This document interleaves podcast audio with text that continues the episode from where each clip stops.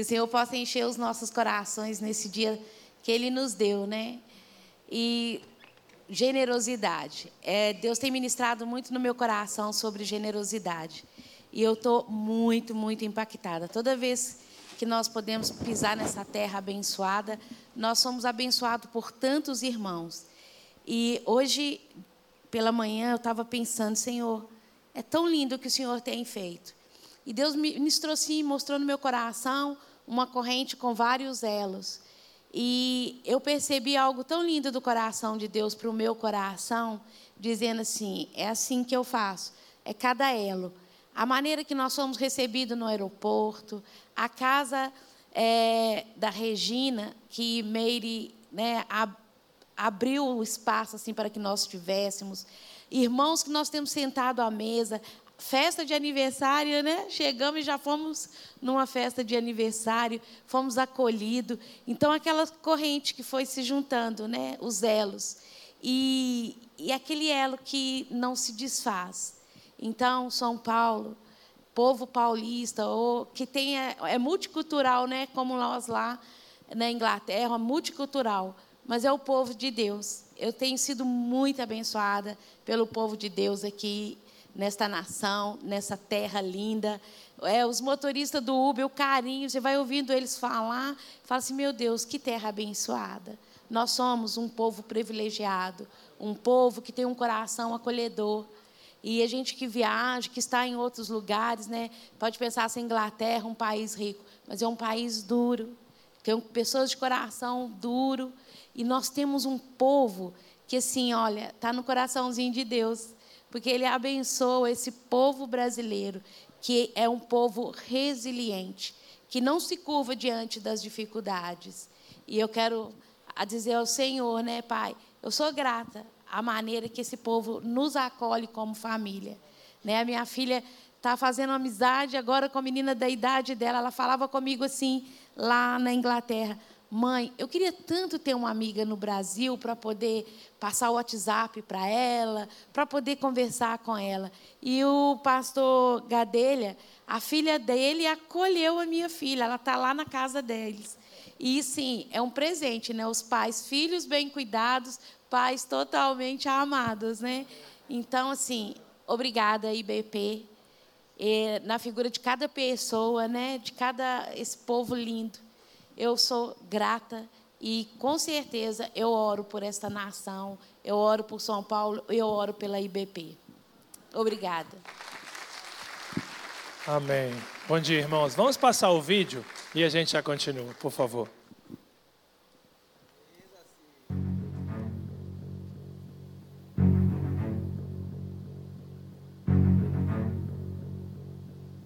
Tudo parecia bem até o final de 2019 uma pandemia mudaria o dia a dia das pessoas e de nossa igreja, levando a vida de irmãos queridos, amigos e familiares. Orando, nosso povo superava essa pandemia, compartilhando o amor e a palavra de Deus. E pela graça de Deus, continuamos de pé. Com nossa fé renovada e a presença do Espírito Santo, mantemos a certeza de tempos melhores à frente.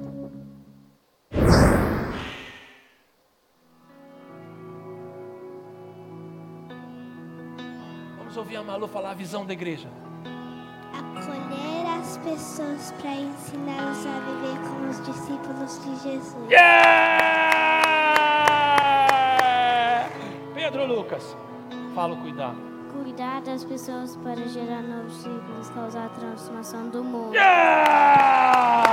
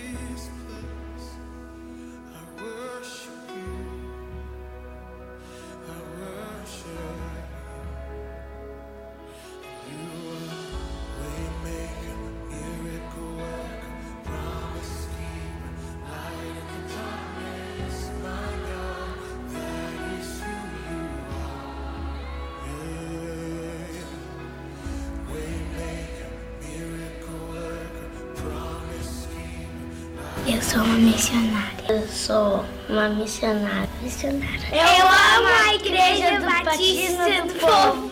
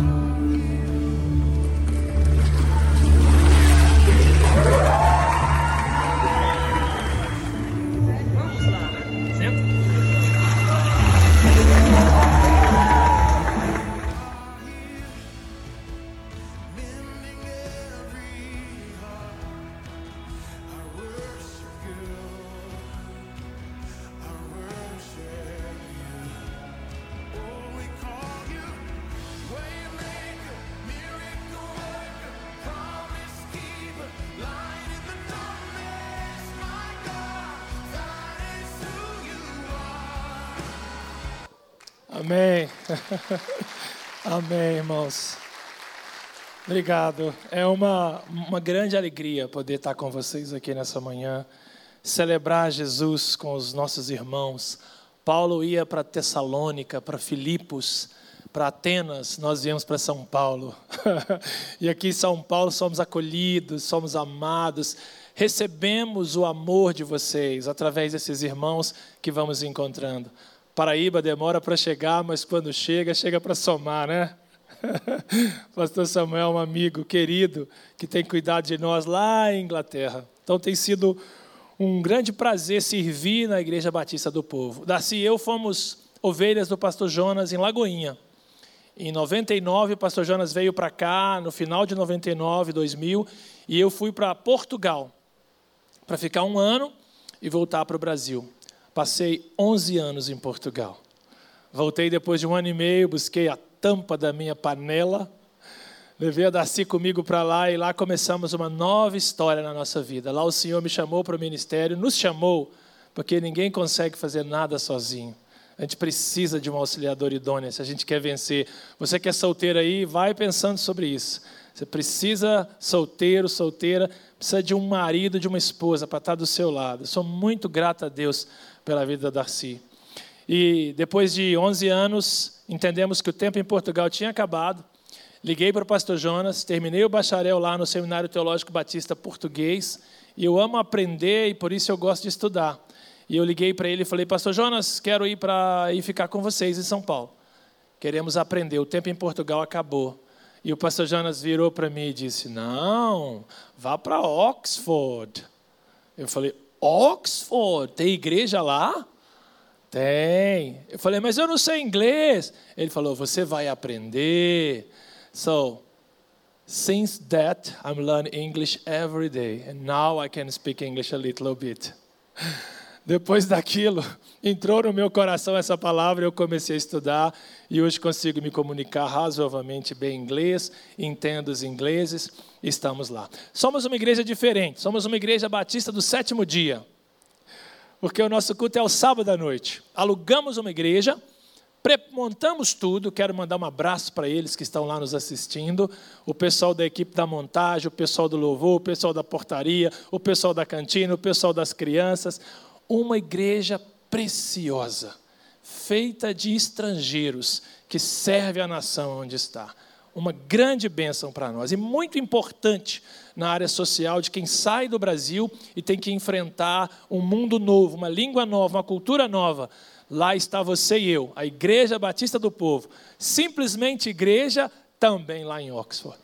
E esse mês completou 11 anos que nós estamos lá na Inglaterra, servindo ao Senhor lá e gratos, depois de cinco anos, voltamos em 2017, a pandemia nos bloqueou, cinco anos depois estamos aqui. Aquelas, aquelas listas que você viu atrás do vídeo não é o que você pensa. Aquilo ali é porque a igreja inglesa, onde nós alugamos, segue um calendário cristão. Então, quatro vezes por ano, aquele fundo é mudado. Aquele fundo que você viu do arco-íris, que pertence a Jesus, a mais ninguém, é uma aliança comigo e com você é, é, são as festas cristãs colocadas ali para lembrar o povo. Tem época que é preto, tem época que é cinza e assim vai. Tá bom? Para que ninguém se engane. E eu estou muito grato também, porque eu quero partilhar com você a palavra de Deus. Nós podemos falar mais sobre a Igreja Batista do Povo em Oxford, particular. Você pode ligar, o pastor Samuel tem o contato. Se você quer, quiser nos visitar, você vai ser muito bem-vindo lá. O quarto de hóspede é pequenininho, ele é escritório, mas ele vira quarto de hóspede quando alguém vem e precisa de ser acolhido. E nós fazemos isso com muito prazer. Eu conversava com o pastor Samuel e eu disse: Samuel, posso quebrar o protocolo? Eu não estou assim, inclinado a pregar nenhuma parábola. Eu sei que a igreja está falando nas parábolas de Jesus, mas no meu coração arde uma outra palavra, e eu creio que Deus colocou no meu coração para você. Então eu quero partilhar com você essa palavra, entendendo que tem alguém aqui que precisa ouvir essa mensagem. Entendendo que Deus trouxe você, ou você que está em casa, que não pôde vir, você precisa ouvir essa mensagem. É como o pastor Jonas sempre faz: Prepare seu coração. Feche os seus olhos por 30 segundos. Respire bem fundo. Puxe bem o ar. E agora solte tudo. Mais uma vez. Solte tudo. Abra os seus olhos e abra seu coração. Abra sua Bíblia comigo em Lucas, capítulo 9. Quando alguém me pergunta lá na Inglaterra ou aqui em São Paulo, quando a gente vem, pastor, como é que está a igreja? O que, que vocês querem como igreja? Eu sempre respondo, Samuel. Nós queremos acolher as pessoas para ensiná-las a viver como discípulos de Jesus. Nós queremos cuidar das pessoas para gerar novos discípulos e causar transformação no mundo. Começando aqui em São Paulo, começando na cidade de Oxford e espalhando aonde Deus quiser nos levar. Essa é a nossa visão, essa é a nossa missão. Foi Deus que colocou isso no coração das pessoas que organizaram essa visão, para que eu e você pudéssemos absorvê-la e levar essa palavra adiante. As minhas crianças lá, todo culto, tem que falar a visão e a missão. E eu passo o microfone para os pais. Alguns não sabem, passam vergonha. Vou passar para você.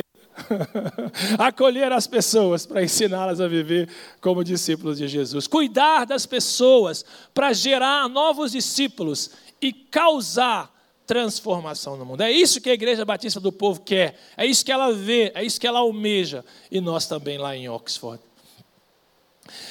Hoje, eu quero pensar com você nessa passagem de Lucas, onde Deus trouxe ao nosso coração para a gente refletir. Você sabe que tudo na vida tem um preço, é ou não é? Tudo na vida tem um preço. Não se engane quando alguém quiser te dar alguma coisa de graça. Tudo na vida tem um preço. Pode ser muito caro ou pode ser barato. Pode ser simples ou pode ser complicado. Até as pessoas no mundo de hoje estão se vendendo de uma forma muito fácil. Você pode comprar as pessoas. Com um pouco de dinheiro, você consegue comprar as pessoas. Mas será que existe algum preço para seguir a Jesus? Quanto custa para mim e para você seguir a Jesus? Esse é o título da minha mensagem para você, que o Senhor colocou no meu coração. Quanto custa para você seguir a Jesus? Pergunte aí para a pessoa que está ao seu lado, faça isso por mim. Não precisa responder, mas você precisa pensar. Fé também é pensar. Precisamos pensar, sentir e viver. Fazer aquilo que Deus colocou no nosso coração. O meu propósito com essa mensagem é que no final dela você esteja mais esclarecido, você esteja mais convencida, você esteja mais convicto de que na vida cristã, no dia a dia, na vida que Deus te deu, o que vale a pena mesmo é viver com Jesus, é servir a Jesus, é pagar o preço que for preciso para viver essa vida com Ele.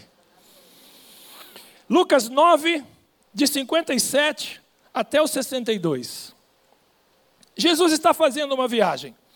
Jesus está conversando aqui com três homens, poderia ser três mulheres, não tem nenhum problema isso. Essas pessoas queriam seguir Jesus, queriam acompanhá-lo, mas, ao olhar para o texto, parece que eles não estavam entendendo quanto custa seguir a Jesus. Parece que lá no primeiro século havia um problema de reflexão, de entendimento, de compreensão, de que aquele povo não entendia qual era o preço do verdadeiro discipulado. Lucas 9, 57 ao 62. Acompanhe comigo. Quando andavam pelo caminho, um homem lhe disse, disse a Jesus: eu te seguirei por onde quer que fores. Jesus respondeu: As raposas têm as suas tocas, e as aves do céu têm os seus ninhos, mas o filho do homem não tem onde repousar a cabeça. 59. A outro disse Jesus: Segue-me. Mas o homem respondeu: Senhor, deixa-me primeiro ir sepultar meu pai. Jesus lhe disse: Deixe que os mortos sepultem os seus próprios mortos, você, porém, vá e proclame o reino de Deus. 61. Ainda outro disse: Vou seguir-te, Senhor, mas deixa-me primeiro voltar e despedir-me da minha família. Jesus respondeu: Ninguém que põe a mão no arado e olha para trás é apto para o reino de Deus.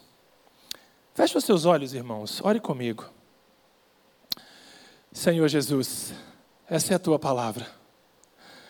Nós somos a tua igreja e nós precisamos que o teu Espírito nos esclareça aquilo que o Senhor quer falar com cada um de nós nessa manhã. Por isso nós nos rendemos à tua grandeza, abrimos o nosso coração para que o teu Espírito possa ministrar do jeito que o Senhor quer, da maneira que o Senhor sabe a cada um de nós, e que ao final dessa mensagem o teu nome seja glorificado. Para a tua glória, Senhor, oramos no nome de Jesus.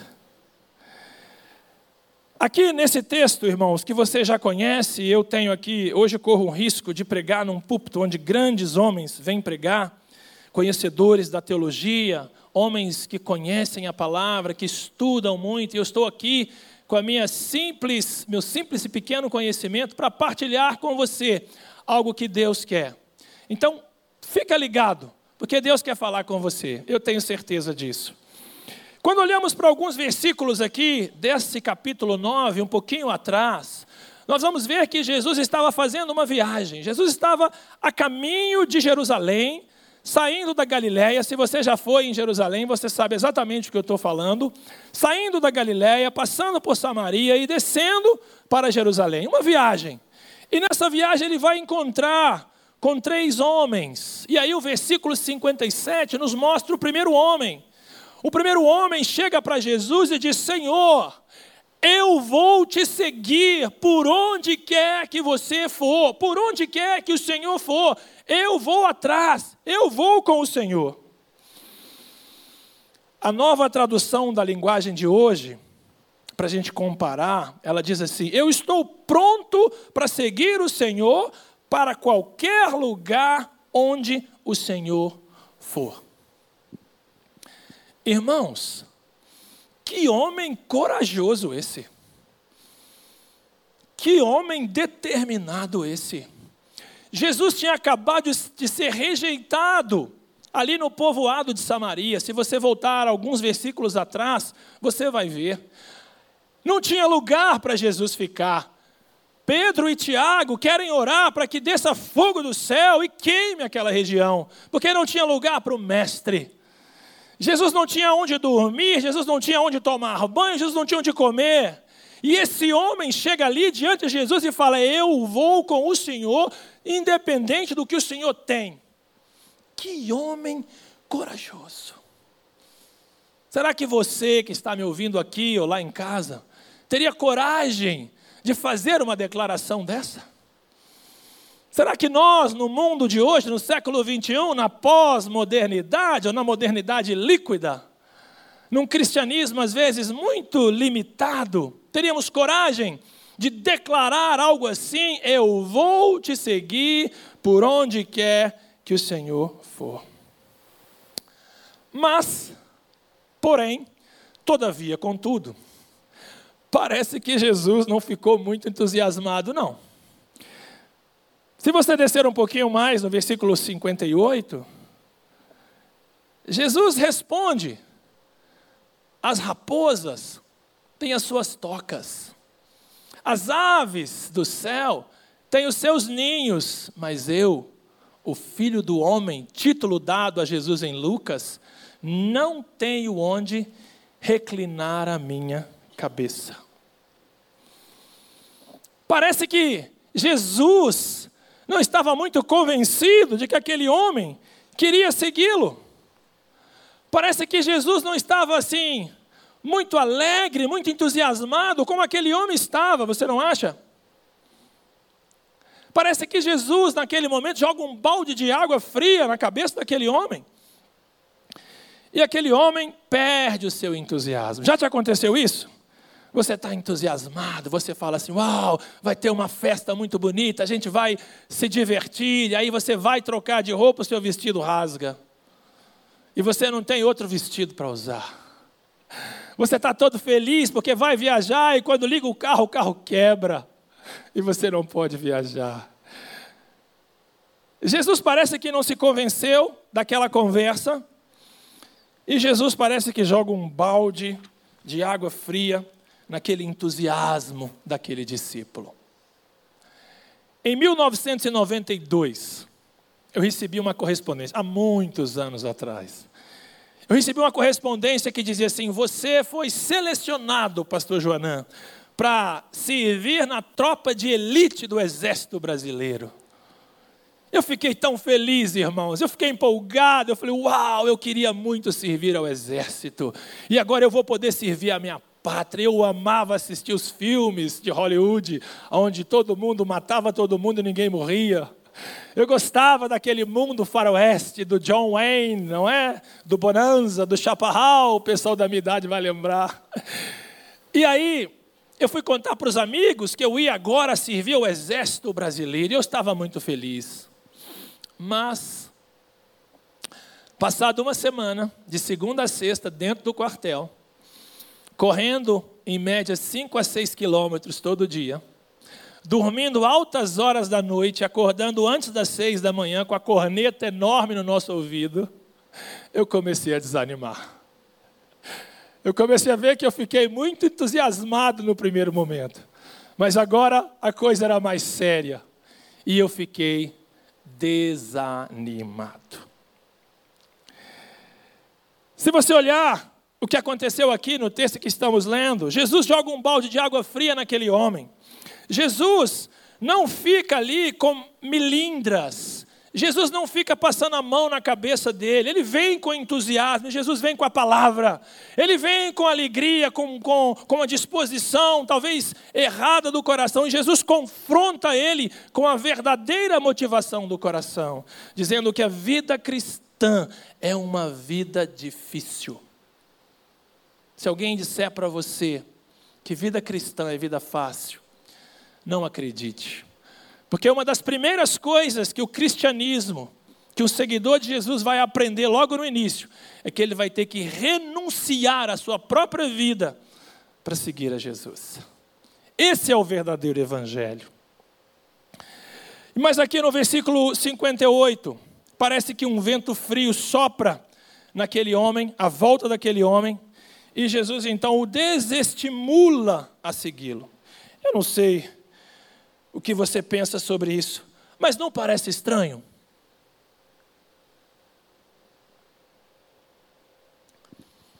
Eu imagino que aquele homem deve ter ficado ali a pensar: uau, mas ele não quer que eu siga ele? Ou ele quer que eu faça alguma coisa? O que, que ele quer que eu faça? Eu vou para lá ou vou para cá? E ele deve ter, no momento ali da vida dele, olhado para trás, pensado se ia voltar para casa, para onde que ele ia. Mas sabe o que é mais interessante nessa história que nós estamos lendo hoje? É que Jesus não fala mais nada. Jesus simplesmente diz o que diz e continua a sua viagem. Jesus não fica parado ali tentando encontrar um jeitinho para resolver o problema dele. Jesus simplesmente fala isso e ele segue adiante. Talvez se você e eu estivéssemos lá, nós iríamos falar assim: Jesus, não pode falar assim. Esse homem vai desanimar, ele vai sair da igreja, ele não vai continuar te seguindo, ele não vai querer mais ler a Bíblia, ele não vai querer mais orar. Mas Jesus não fez isso. Jesus simplesmente virou para aquele homem que estava todo animado e disse: As raposas têm as suas tocas, as aves do céu têm os seus ninhos, mas eu não tenho onde reclinar a minha cabeça. Por que Jesus responderia sim a alguém que queria segui-lo? A viagem continua. E agora o segundo homem encontra com Jesus, e quando Jesus vê esse homem, Jesus diz: Ei, você aí, segue-me. Ele tinha acabado de rejeitar um homem todo entusiasmado, todo alegre, todo animado, e agora ele fala para um outro homem para segui-lo. Mas o que está acontecendo aqui? Como é que, tá, que Jesus está pensando agora com essa situação? E esse segundo homem olha para Jesus, logo depois de ser convidado, no versículo 59, vai lá comigo.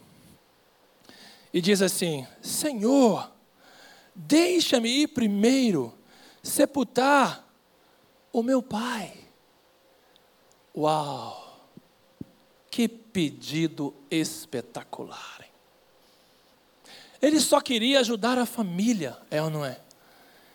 Ele não estava pedindo nada demais, ele não estava complicando nada, ele só queria ir ajudar o seu pai, que talvez já tinha morrido, os estudiosos não definem, não fecham a questão, ou ainda estava vivendo os seus últimos dias, e ele queria suportar, apoiar a família, ajudar as pessoas que estavam ali sofrendo.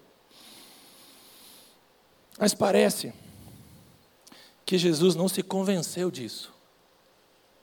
Parece que Jesus estava sendo um pouco duro aqui, você não acha? O pedido dele fazia sentido, não fazia? Ele estava correto, ele queria alguma coisa importante. Mas veja comigo, no versículo 60, o que é que Jesus pensava sobre isso? Jesus responde: Deixe que os mortos sepultem os seus próprios mortos, você, porém, vá e proclame o reino de Deus. Jesus chama ele para segui-lo e ele encontra uma boa razão para não fazer. E Jesus olha bem nos olhos dele e diz: Deixa que os mortos espiritualmente sepultem os mortos fisicamente. Você, você, você, você, porém, vá e proclame o reino de Deus. A viagem continua. e agora estamos chegando ao fim dela. E agora um outro homem se aproxima de Jesus, veja comigo versículo 61. Ainda outro homem disse: Vou seguir-te, Senhor, mas deixa-me primeiro voltar e despedir-me da minha família. Eu creio que nessa hora Jesus já estava nervoso, como você talvez esteja nessa manhã, já estava querendo entender o que está acontecendo aqui, por que, isso não se resolve. E eu creio, na minha limitada compreensão, que Jesus fala assim: Pedro, chama lá aquele rapaz que está procurando uma raposa até agora, procurando um passarinho. Tiago, vai chamar aquele menino que não sabe se vai enterrar o pai ou se vai me seguir. Chama esse pessoal, vocês que estão aqui, venham comigo. E agora Jesus vai revelar por que é que estava falando daquele jeito. Veja comigo, versículo 62. Jesus respondeu: Ninguém que põe a mão no arado e olha para trás é apto para o reino de Deus. Vamos falar? Ninguém que tendo posto a mão no arado olha para trás é apto para o reino de Deus. Eu acredito que nessa hora, os discípulos ficaram ali a se olhar um para o outro e pensar: Uau! Então era isso que ele estava querendo dizer? Por isso que ele estava a ser tão frontal conosco, por isso que ele falava daquela maneira que ele estava a falar, por isso que ele nos confrontou com tudo aquilo que nós tentamos falar com ele. Ninguém que põe a mão no arado, olha para trás, é apto para o reino de Deus. Para onde, irmão, querido irmão e irmã, você tem olhado? Para onde estão indo os seus olhos nesse tempo difícil que o mundo vive, nesse Brasil polarizado que a gente enfrenta? Para onde você tem olhado no momento da dificuldade em casa? Para onde vai os seus olhos no momento dos problemas que você enfrenta? Para onde você tem olhado? Qual é a verdadeira motivação do meu e do seu coração em seguir a Jesus?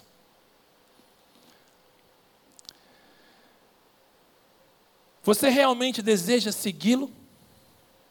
Ou você só está entusiasmado, entusiasmada? Você realmente deseja seguir o que você faça?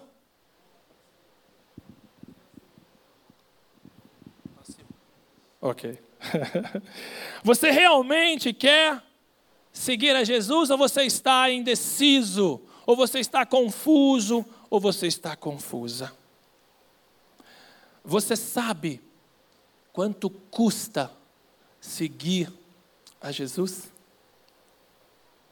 Eu vou pedir que a moça do teclado me ajude aqui, ela está ali. Quando Jesus falava no primeiro século sobre o reino de Deus e aquilo que o reino de Deus exige de mim e de você na vida cristã, Jesus não passava a mão na cabeça de ninguém. Por que, que a gente passa? Quando Jesus olhava para as pessoas, ele não tinha medo de dizer para elas o que, que elas precisavam fazer. Por que, que a gente tem?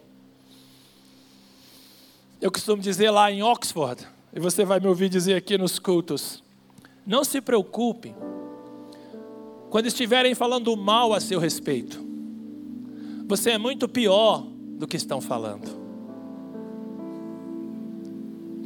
Mas melhora porque senão você vai sair por aí dizendo assim: ah, o pastor André veio lá da Inglaterra, um mineirinho lá de Belo Horizonte, e falou que a gente não presta. Não! Não se preocupe com aquilo que estão falando a seu respeito, porque você é muito pior. As pessoas não sabem nada, elas dizem para você um pouquinho do que elas viram.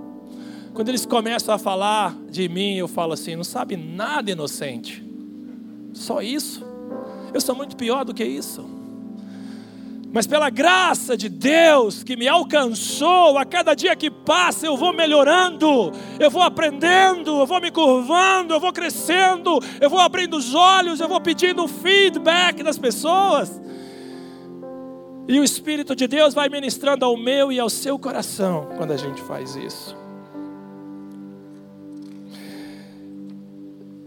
Quando você olha para essa realidade aqui no primeiro século, e chega aqui no 21 século, você vê que Jesus, ao viajar naquelas terras lá, ele não perdeu a oportunidade de dizer aos seus discípulos, aos seus seguidores, quanto custava segui-lo. Jesus não ficou com picuinhas, com milindras. Jesus não ficou com medo, com vergonha do que iam pensar dele. Isso é o seu orgulho, o meu orgulho que faz isso. A minha arrogância, a sua arrogância que faz isso. Mas Jesus não era assim. Ele não brigava com ninguém, ele não quebrava o pau, ele não perdia as estribeiras. Perdeu uma vez no templo, porque estavam fazendo o templo uma bagunça. Mas sempre que Jesus falava, ele ia na jugular, igual a minha esposa. Quando fala, vai na jugular. Na minha. E eu tenho que dizer, sim, senhora, está certa. 90% das vezes, está certa. Jesus não tinha vergonha de dizer às pessoas e de desafiá-las a segui-lo, independente do quanto ia custar para aquelas pessoas. Essas pessoas que estavam lá e essas pessoas que estão aqui precisam mais do que nunca nos dias de hoje, 2022, ano de eleição, ano em que o mundo virou de cabeça para baixo mais do que nunca você e eu precisam entender e ter a consciência do preço que precisamos pagar para servir a Jesus. Há um preço, sim, para pagar, bem menor do que foi o de Deus. A salvação não custou nada para você, não custou nada para mim, mas ela custou tudo para Deus. Tudo que Ele tinha, Ele deu para que eu e você pudéssemos ser salvos da ira vindoura. Porque ninguém que tendo posto a mão no arado olha para trás é apto para o reino de Deus. Jesus percebeu que os seus discípulos lá do primeiro século estavam indecisos. Eles não sabiam se se casavam ou se compravam uma bicicleta. Eles não sabiam se iam para a direita ou se iam para a esquerda. Se iam primeiro sepultar o pai para depois seguir a Jesus se eles iam primeiro despedir da família para depois seguir a Jesus, se eles estavam pulando e saltando para depois pensar no custo que isso teria para eles. Ele sabia qual era a verdadeira intenção do coração do grupo lá do primeiro século. E sabe o segredo de hoje? Jesus sabe qual é a verdadeira intenção do meu coração em estar aqui partilhando com você e qual é a verdadeira intenção do seu coração estar aí ouvindo essa mensagem. E hoje, Jesus está a dizer para mim e também para você: ninguém, ninguém que tendo posto a mão no arado olha para trás é apto para o reino de Deus. Da mesma forma que um lavrador que lavra a terra não pode olhar para trás, eu e você que seguimos a Jesus também não podemos. Da mesma maneira que as pessoas que estão vivendo, desenvolvendo o seu ministério podem parar eu e você também não podemos. Da mesma maneira que nós fomos chamados, selecionados para seguir a Jesus e não podemos parar, eu e você também não podemos. Não interessa, a pandemia está voltando, nós temos que continuar nos reunindo, celebrando a Jesus. Não tenha medo da pandemia, porque ela não vai te pegar. E se ela te pegar, você vai para um lugar melhor, porque você tem o Senhor Jesus no seu coração. Não tenha medo de viver a sua vida cristã 100%. 99 100% com Jesus é zero. Jesus exige de mim e de você 100% de compromisso. E Ele mandou eu aqui essa manhã para partilhar com você essa mensagem. Ninguém que tendo posto a mão no arado, olha para trás, é apto para o reino de Deus. Talvez você está me ouvindo aqui e no seu coração vem uma dor, uma tristeza, porque você está indeciso, você está com medo, você está confuso, você está confusa. Talvez você está pensando assim, mas eu, eu estou tentando Jesus, eu estou tentando Jesus. Talvez você está sofrendo, está num momento difícil da sua vida, você não sabe como é que vai pagar aquelas contas, você não sabe como vai sobreviver, talvez o seu casamento está por um fio. Talvez os seus filhos não estão conseguindo te obedecer, não estão entendendo a vida que Deus colocou para eles. Talvez você esteja vivendo uma crise. Eu queria, nessa manhã, terminar essa mensagem convidando você, se você quiser, dar um passo de fé hoje e dizer para Jesus que você quer mudar, aproveitar a oportunidade que Deus está nos dando para dar um passo em direção a Ele, com um compromisso mais firme, mais forte, mais convicto, com a motivação certa, sendo um discípulo que quer realmente seguir e não quer dar uma desculpa. Eu queria te dar essa oportunidade. Se você está aqui e ainda não conhece a Jesus, eu queria te convidar a entregar a sua vida a Ele. Se é esse o seu caso, faz um sinal com a sua mão. Eu quero ver e eu quero orar por você. Se você ainda não tem Jesus, eu quero orar por você.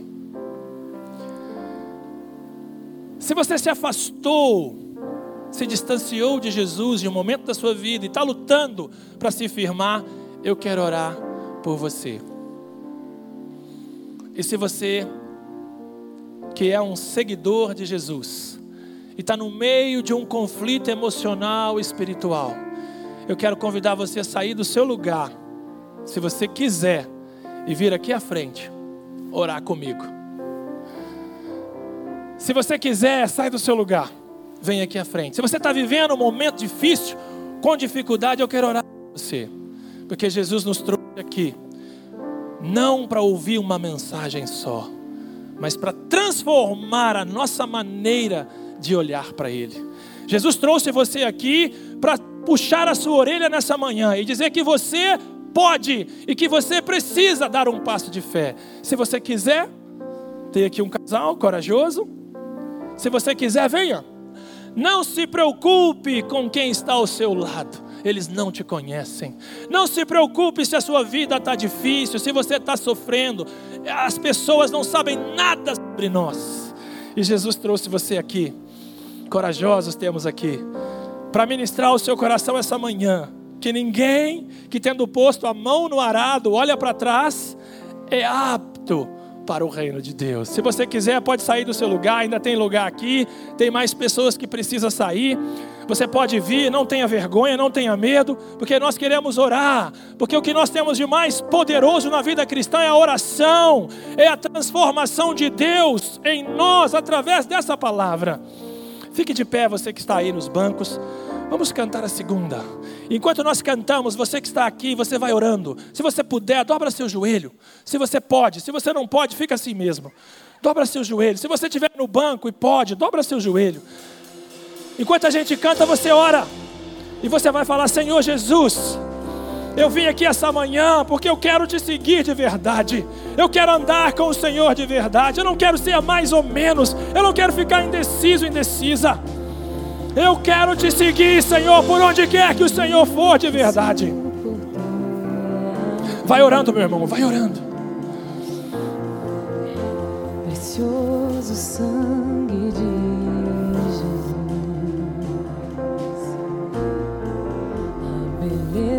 do céu coberta de dor. O quadro da morte, a imagem do amor. meu coração tudo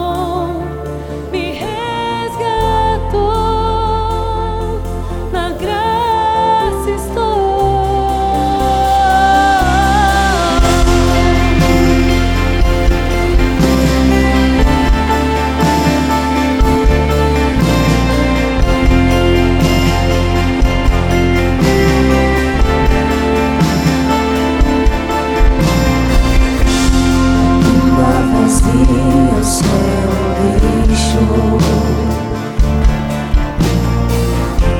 com grande esperança encontro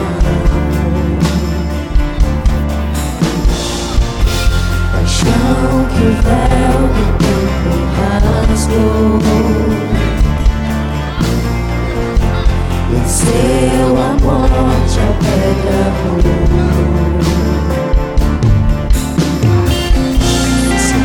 ressurreição.